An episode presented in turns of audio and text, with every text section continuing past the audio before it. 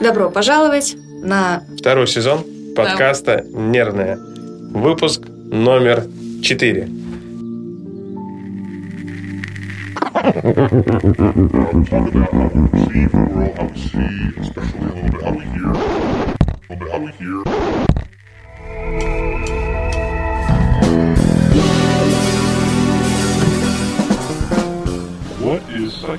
И сегодня мы с вами будем говорить про критическое мышление, но про конкретные навыки, которые позволяют развивать критическое мышление. Что сегодня у нас? И начнем мы сегодня обсуждение с индукцией. Индукция. Физика, значит? Ну, э, ну, как бы человеческая физика, физика рассуждений, а физика э, постановки рассуждений о каких-то фактах, событиях. Это все вот про индукцию и дедукцию, но начнем мы именно с индукции. Ну, ведь мы принимаем решения, и поэтому нам это понадобится. И об этом мы сегодня поговорим с Валерией Купцовой и Григорием Мисютиным. Добро пожаловать. Итак, ну, мы сегодня будем э, больше спорить, э, больше учить логически рассуждать. И а надо ли вообще логически рассуждать? Может, ну его все. Мир летит черти куда. К черту логику, к черту вообще критическое мышление – ну, как же мы не будем логически рассуждать? Ну, Легко.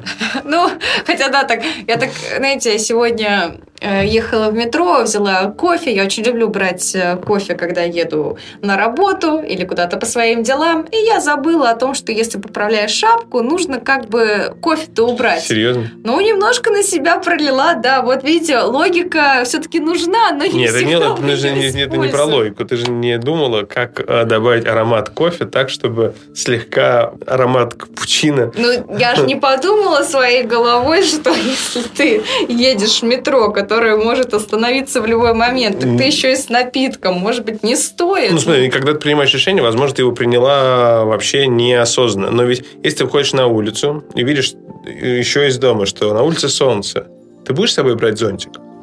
Ну вот тут, э, конечно, нет. Если я вижу солнце, я буду думать о том, что повезет, все будет окей. Но иногда надо смотреть прогноз погоды. Но я даже если вижу дождь, могу все равно не взять зонтик, надеясь, что меня как-то это ну, ну, смотри, какая штука. Ведь э, и чем чаще мы э, доверялись интуиции и своему пониманию погоды и знали, что в солнечную погоду можно выходить без зонтика, тем больше мы на это опираемся и больше это используем. Да, это вот как раз пример некоторой модели рассуждений. Просто в Латинской Америке это совсем не так. У них э, могут быть э, тропические ливни, угу. и солнце, светящее сейчас, не спасет от э, точного прогноза, что дождя не будет. Но, правда, и зонтик в эти тропические ливни не очень-то спасает. Угу.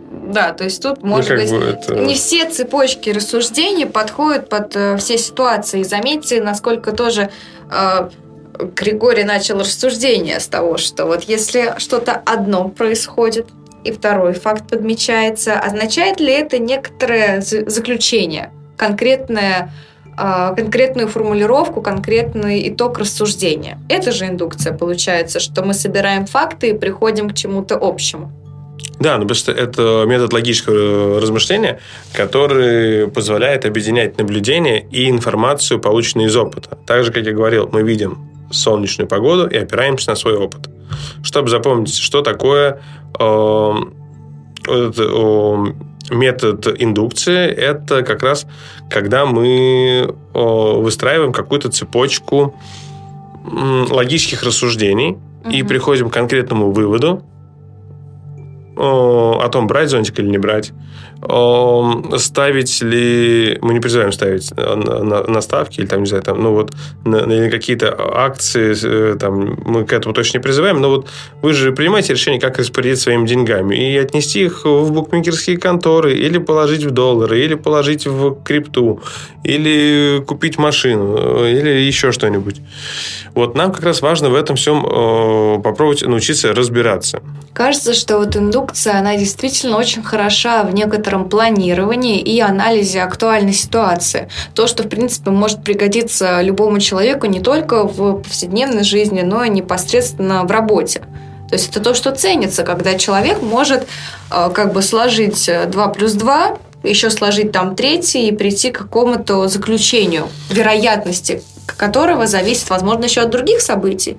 Но она повышается, если точно спрогнозировать и все объединить. Ну, цель индуктивного метода – получить предсказание. Цель дедуктивного метода – получить факт. Да, да. То есть, в принципе, тут мы немножко делаем заход на дедукцию. И чтобы не путать, можно, в принципе, попробовать запомнить по некоторой цели, что дедук... дедукция полезна тогда, когда человек уже имеет исход, и он такой, так, а что произошло? В принципе, то, что и делал Шерлок. Ну, мы можем взять пример, что э, человек человеческим существам нужно дышать, чтобы жить. Мне нужно дышать, чтобы жить. Я человек.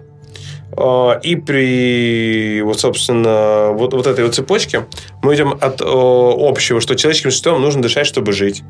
А, вот ты человек, я человек, и э, мы приходим к тому, что тебе нужно, мне нужно дышать, чтобы жить. И собаке нужно дышать. И мы доказываем это факт.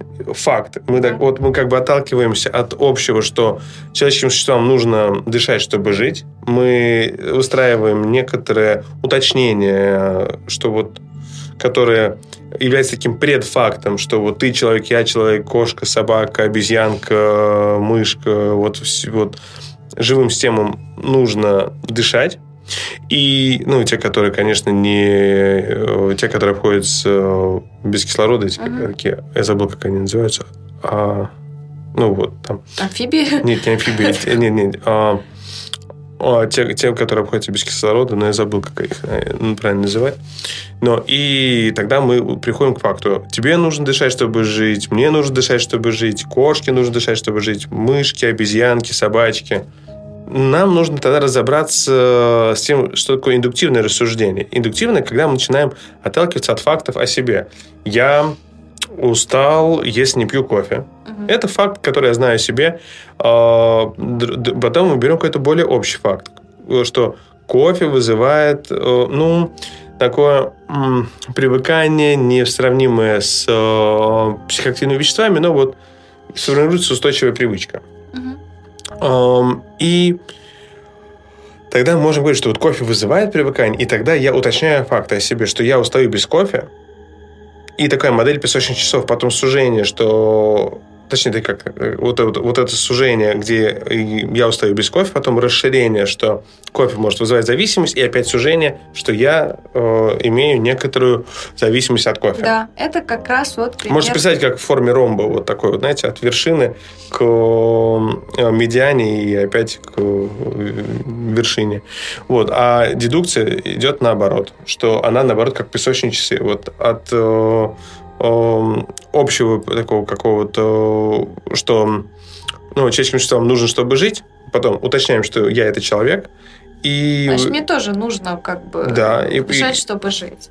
И самое главное тут, как идея, что, в принципе, вот эти все индуктивные навыки можно развивать в повседневной жизни. То есть вам не обязательно быть Шерлоком Холмсом, там все равно, мне кажется, он использовал и два метода. Он и дедукцию использовал, и индукцию. Да он все использовал. Да, но... как, ну, просто умный, как раз человек с хорошим навыком критического мышления.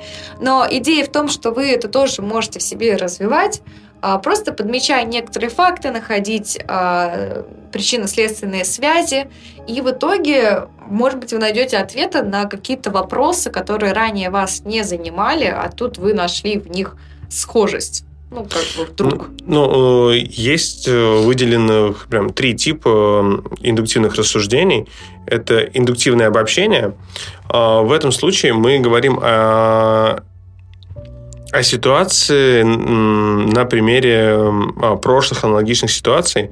А, как можно было сказать, что за последние три года компания Sony, например, побила свою цель по выручке от продажи, не знаю, там, их приставок. И она это побила в третьем квартале 2021 года. Я не знаю, правда это или нет, это как такой выдуманный пример. И основываясь на этой информации, можно предположить, что вот в этом году, скорее всего, в 2022, она, скорее всего, побьет план по выручке в третьем квартале. Угу. То есть факт, я, я как бы смотрю, да. что за последние три года они не достигали такого, но вот тут они в третьем квартале, у них был некоторый пик. Я думаю, ну, наверное, в этом году они будут выходить на ну, какие-то тоже значимые результаты. Потому что все эти три года они шли к этому значимому, они дошли до этого, и, значит, перейдут. Но это индуктивное обобщение, и у обобщения есть ограничения. И тут же мы подходим к тому, что можно назвать статистической индукцией. Mm-hmm. Когда мы говорим, что 90% э, ведущих подкастов очень скучают, когда ведут подкасты. А, и... Но непонятно, какой процент. Тогда можно сказать, что вот мы тогда говорим, что ну, Григорий и Валерия тоже скучают, когда ведут подкасты. Но, возможно, no. входим в те 10%, которые не скучают, когда ведут подкасты. Поэтому будьте аккуратнее с такими обобщениями, обоб... рассуждениями, обобщениями и статисти... то есть а, а, индуктивное обобщение и статистическая индукция это два разных метода. Да когда мы цепляемся от какого-то факта, что вот есть 90% э, э, ведущих подкастов, что есть ведущий подкастов, и 90% из них скучает, а не будет равно тому, что тех ведущих подкастов, которых мы знаем, они тоже скучают. Да. Ну и индукция через подтверждение. А, возьмем для этого прекрасного Рональда Уизли.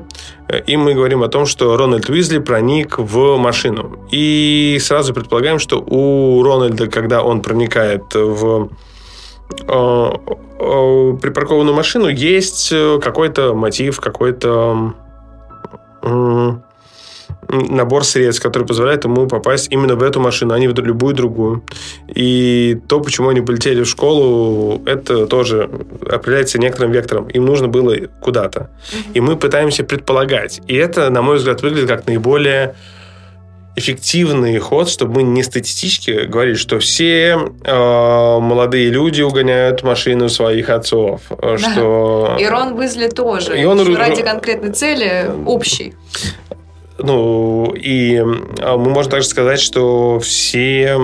О, что-нибудь такое. Все Гарри такое. Поттеры со шрамами. Ну, ну, прям, ну, так сказать, что все э, дети в волшебном мире, у которых погибали родители, имеют шрамы. Да. Невил Долгопупс. А у него нет шрама, Ну, да. как да, у него родители, они, правда, ну, не погибли, они, ну, оказались в больнице, но, но типа серии. Но мы сказали, что все, все. и, соответственно, а тут не все. Не все, он был эксклюзивным а, парнем с шрамом, который не заживал. А, и вот как раз есть и преимущества, и ограничения этого рассуждения, индуктивного вообще целом. Предположения, которые мы делаем на основе представленных доказательств э, или набора данных, нашего опыта, они могут быть нам полезны, но они нас могут э, отправить в ложную точку наших рассуждений, если мы неверно подобрали факты угу. или неверно, обоб... неверно обобщили опыт. Поэтому стоит э, быть аккуратнее с тем, чтобы мы, сужая круг своих предположений, не потеряли важные водные. Угу. Но при этом этот метод очень эффективен. В чем? Но он может всего? помочь выбрать разные варианты исходов. Мы можем mm-hmm. все сводить не только к одному факту, но делать предположения и, и, ну, и проверять их. Но как раз и все равно а, выгода идет бок о бок с ограничениями, что мы не всегда можем, например, знать все наблюдая за 100 кошками. И если все они, 100 кошек, шипят на собак, мы не можем сделать вывод, что каждая кошка на планете Земля будет шипеть на собаку. Это здравое рассуждение, но которое не позволяет нам сделать абсолютно точный вывод о каждой кошке на планете Земля. Поэтому вот меньше самоуверенности, больше фактов. фактов а, и очень важно, чтобы вы отталкивались от э, своего мышления, которое развиваете вы сами, не которое навязывают вам, даже, может быть, лидеры мнений, даже такие, как мы. Да. Валерия Купцова. И Григорий Мисютин. Оставайтесь с нами. И развивайте свои навыки, будь то эмоциональный интеллект, критическое мышление. И будь то многое другое. И будь то многое другое. Э, делайте то, что можете и позволяйте себе ошибаться, позволяйте себе учиться, позволяйте себе быть любопытными к своему опыту. Всего вам самого наилучшего. Всем пока.